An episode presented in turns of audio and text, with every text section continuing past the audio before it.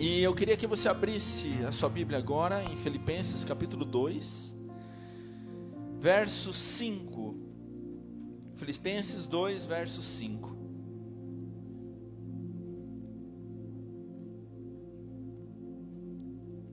Quem achou, diga amém. Quem não achou, diga escola bíblica. Filipenses capítulo 2, verso 5, fala assim: Seja a atitude de vocês a mesma de Cristo Jesus, que, embora sendo Deus, não considerou que o ser igual a Deus era algo a que devia apegar-se, mas esvaziou-se a si mesmo, vindo a ser servo, tornando-se semelhante aos homens, e sendo encontrado em forma humana, humilhou-se a si mesmo, e foi obediente até a morte, e morte de cruz. Por isso Deus ressaltou a mais alta posição, Ele deu o nome que está acima de todo nome, para que o nome de Jesus se dobre todo o joelho nos céus, na terra e debaixo da terra, e toda língua confesse que Jesus Cristo é o Senhor, para a glória de Deus Pai.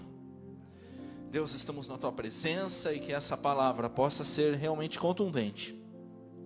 Que essa palavra possa afetar as nossas emoções, possa afetar o nosso a nossa congregação, Senhor possa afetar a nossa maneira de agir, a nossa maneira de atuar, e que o Teu Espírito Santo nos abençoe, para que eu possa transmitir aquilo que Tu tens, em nome de Jesus, amém.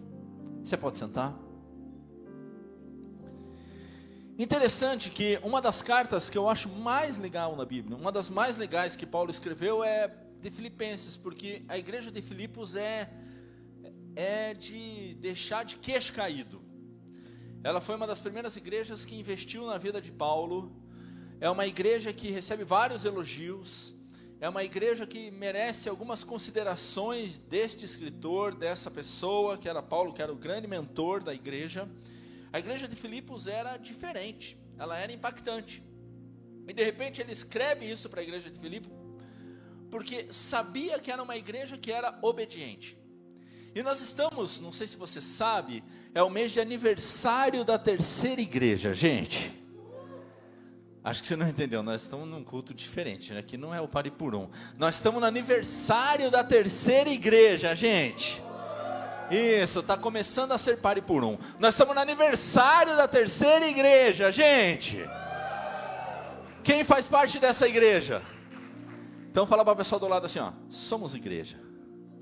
Mas faz o sinal, animalzinho. Faz assim, ó. Faz assim, ó. Somos igreja. É isso aqui. Isso aqui eu cumprimento agora. E aí? Somos igreja, gente. Somos. Tem uns que não conseguem. Faz assim com a mão. Mas é somos igreja.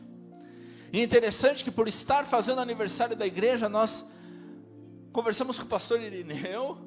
E junto ao pastor Irineu, a gente teve algumas palavras que são chaves dentro da nossa igreja. Uma das palavras-chave que nós temos é obediência a tal ponto que percorre uma cultura dentro da nossa igreja que fala a letra do alfabeto começa com a letra O e O de obediência. Geralmente isso se percorre, muitos falam. Contudo, existem diferenças em obediências e obediências. Existe a obediência, que é o que a gente quer. Existe a obediência cega e existe a obediência burra. A obediência cega é aquela que você obedece sem ver nada. Você vai, obedece e não vê circunstância alguma. É uma obediência cega. A pessoa fala, vamos para lá, você vai. É uma obediência que você se joga, você não vê o perigo, você só se joga. É uma obediência cega, você não questiona, vai junto. Não é esse tipo de obediência que a Bíblia quer. Tem a obediência burra. A obediência burra é aquela que a gente obedece os próprios desejos, que a gente obedece às próprias intenções que nós temos todos os dias. E essa intenção nem sempre ela é inteligente. Porque eu falo para vocês, comer no Burger King é bom? É ou não é? Mas é inteligente? Eles podem me processar na internet. Mas não é um alimento bom. Nutella é bom ou não é? Mas é uma obediência séria, certa? Não. É uma obediência que vai fazer mal para o teu corpo, mas que é bom é. Só no céu Nutella vai ser bom. Mas isso é uma obediência burra, que a gente obedece os próprios desejos, os próprios anseios.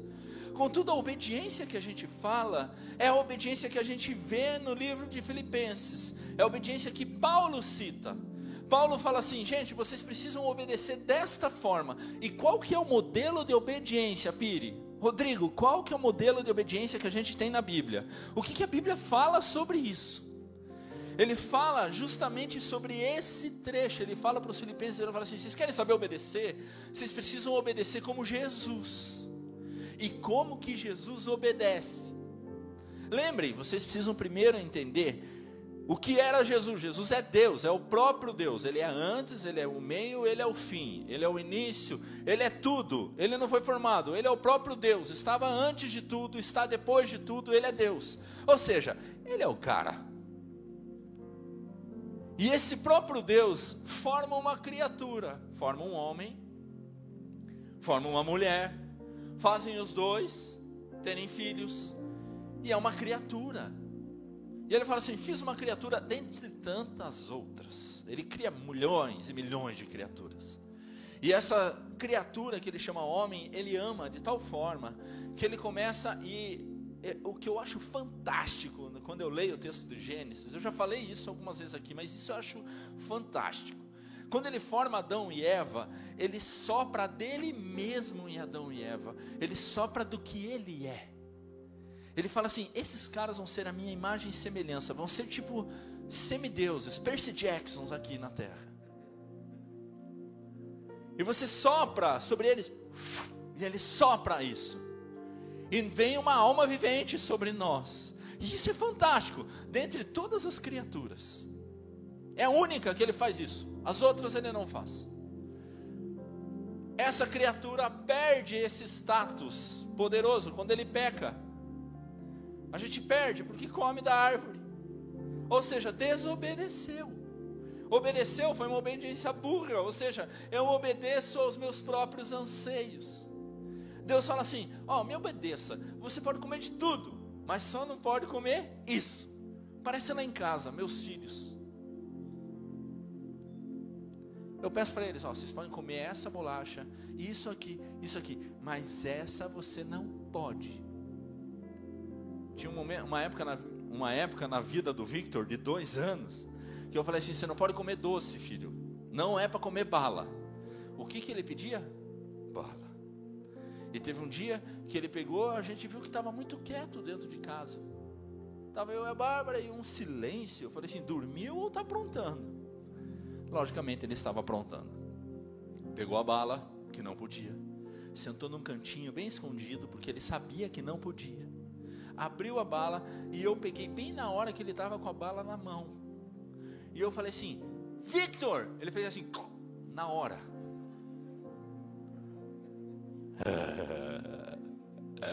Sabe o que é isso, gente? Veio de Adão e Eva, é a nossa natureza.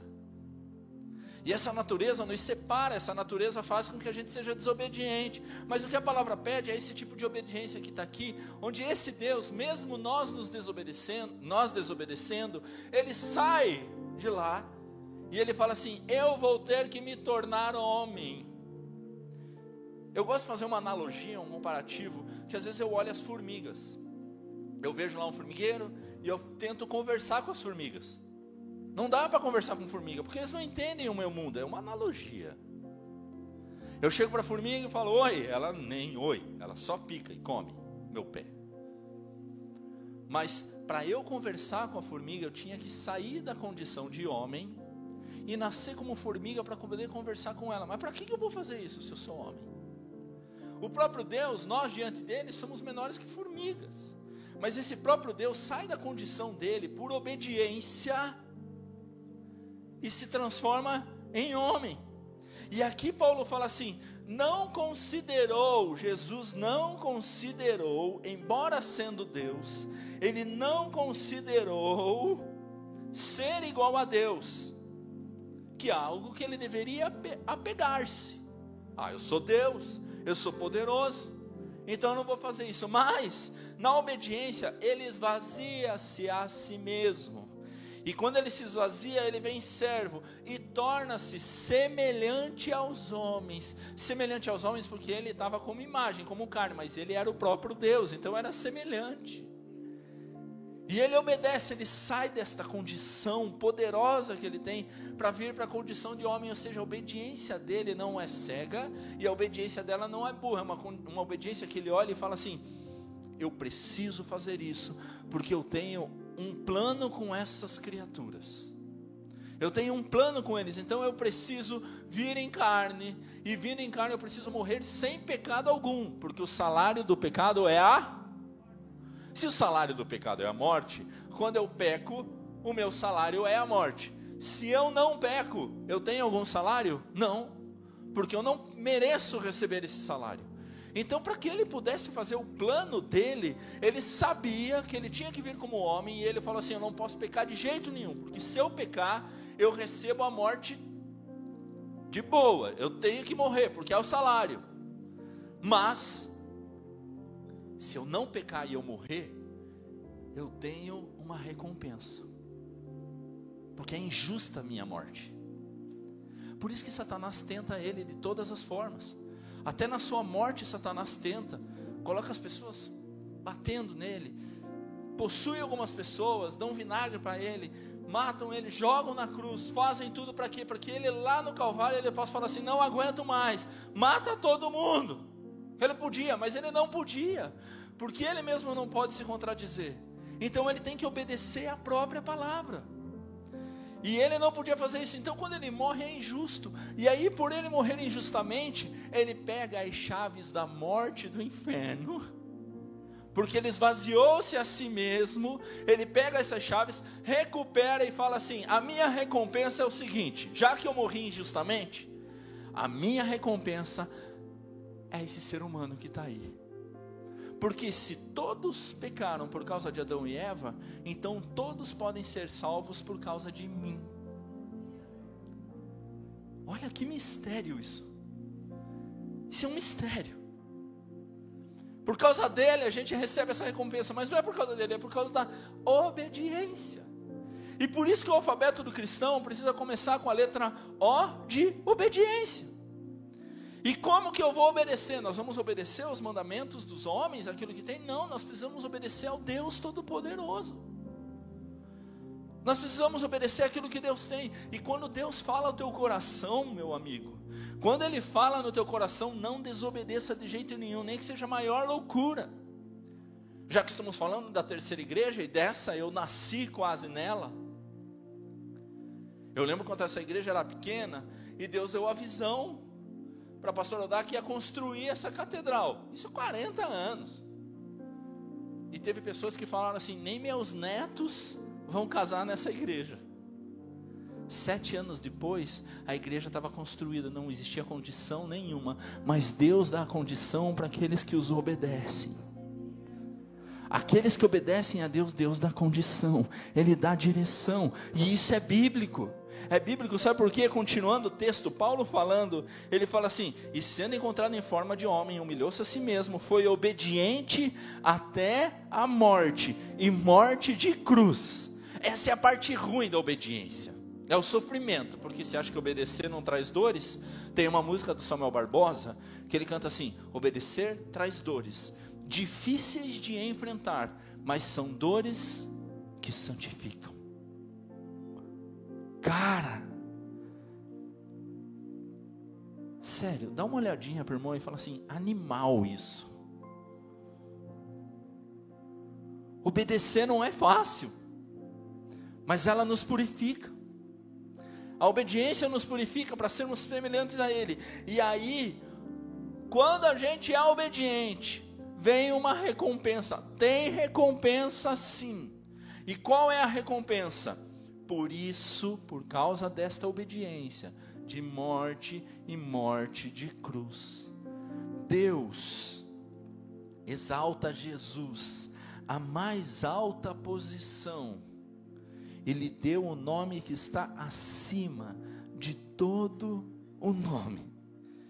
Para que o nome de Jesus, para que ao nome de Jesus, se dobre todo joelho nos céus, na terra e debaixo da terra.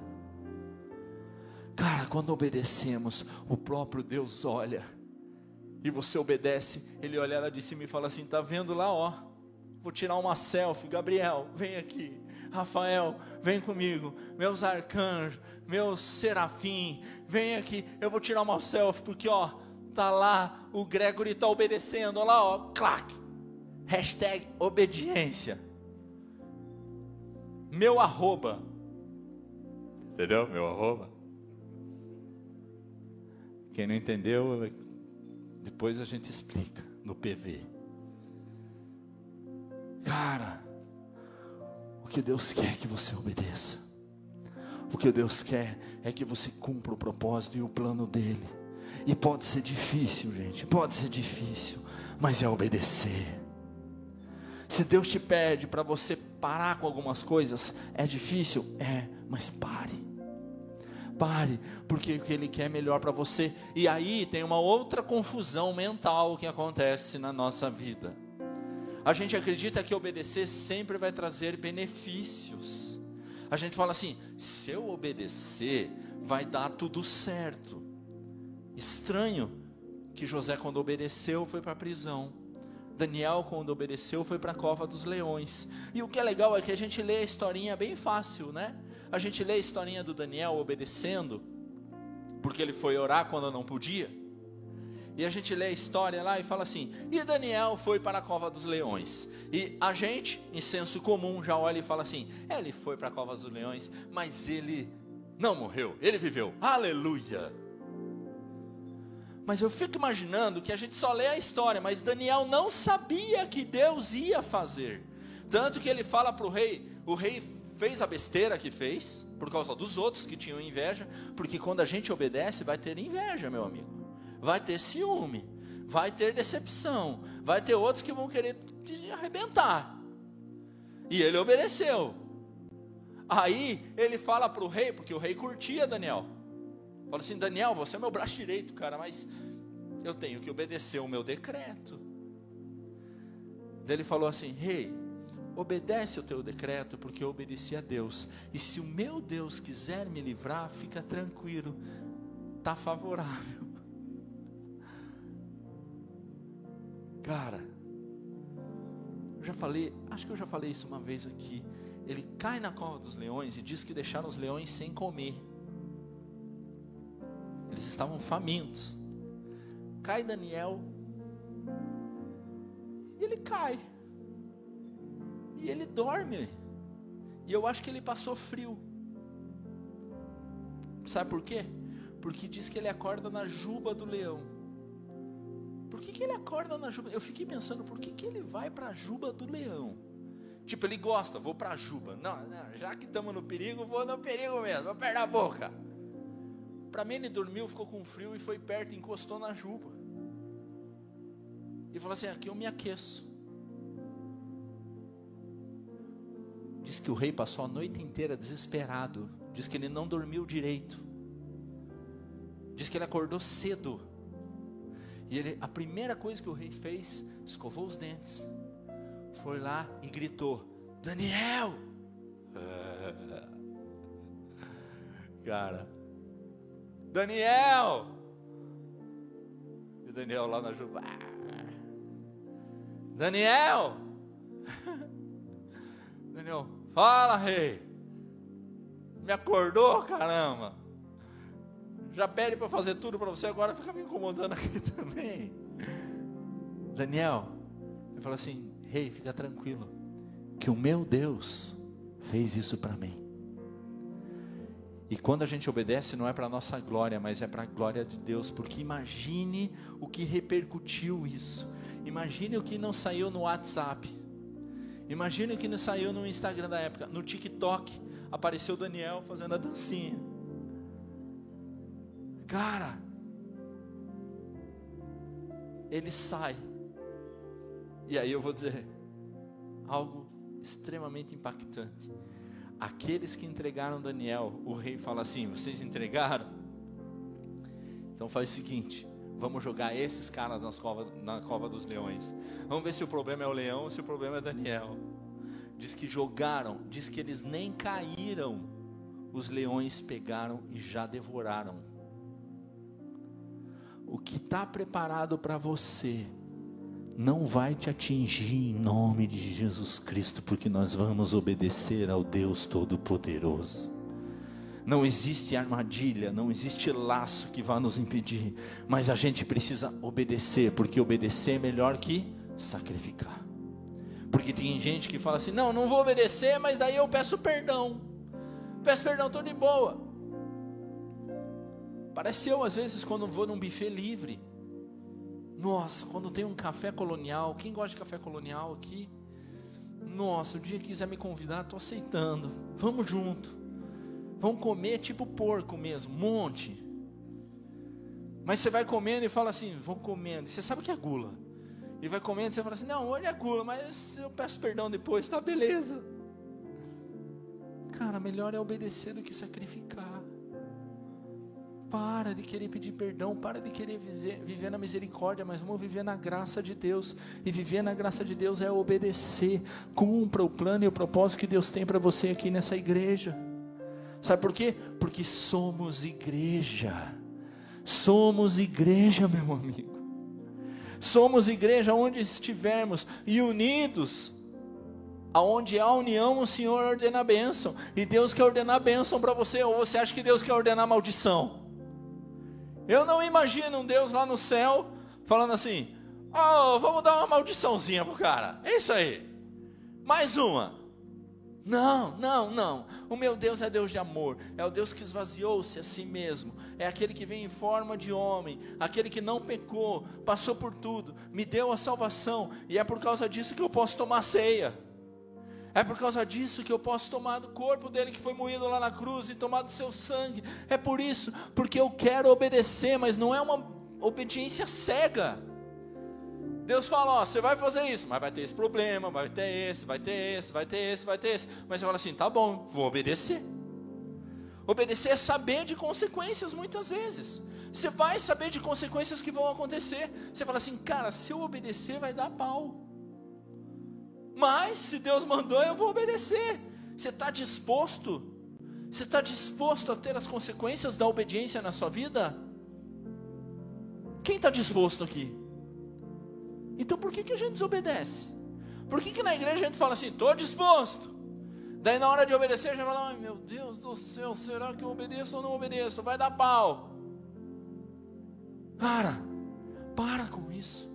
Para com isso. Obedece ao Deus Todo-Poderoso, Ele tem o melhor caminho para a tua vida. E às vezes, se não for aqui, porque a gente vê a galeria dos heróis da fé, a galeria dos heróis da fé foram pessoas que obedeceram Está lá em Hebreus 11, põe uma galeria gigantesca. Mas quais foram as consequências para aqueles que obedeceram? Ah, eles ficaram milionários, eles ficaram poderosos, eles ficaram... Não, ao contrário, foram cerrados ao meio, foram fervidos na fritura.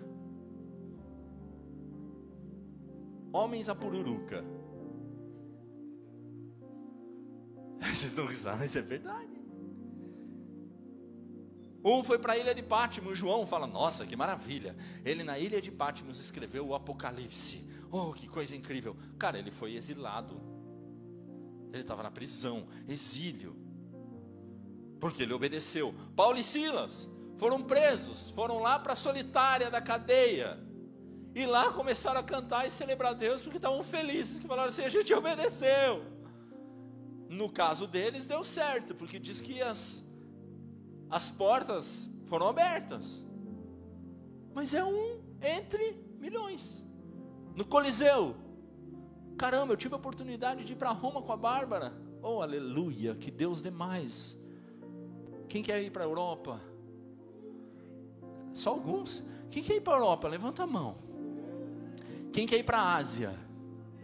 Quem quer ir para Oceania? Quem quer ir para América do Norte? Quem quer ir para América Central? Quem quer ir para Colombo? Tem gente que já mora em Colombo. Quem quer pegar o Colombo SIC? Ah. Nada contra. A gente quer. Mas ele foi exilado. E lá na sua obediência, ele recebe essa revelação que diz que no final dos tempos haverão pragas. Se fosse atualmente, eles falarão haverão pandemias. Jesus está voltando e ele precisa de gente que obedeça. Diz que no final dos tempos haverão homens que são amantes de si mesmo. Sabe o que é ser amante de si mesmo?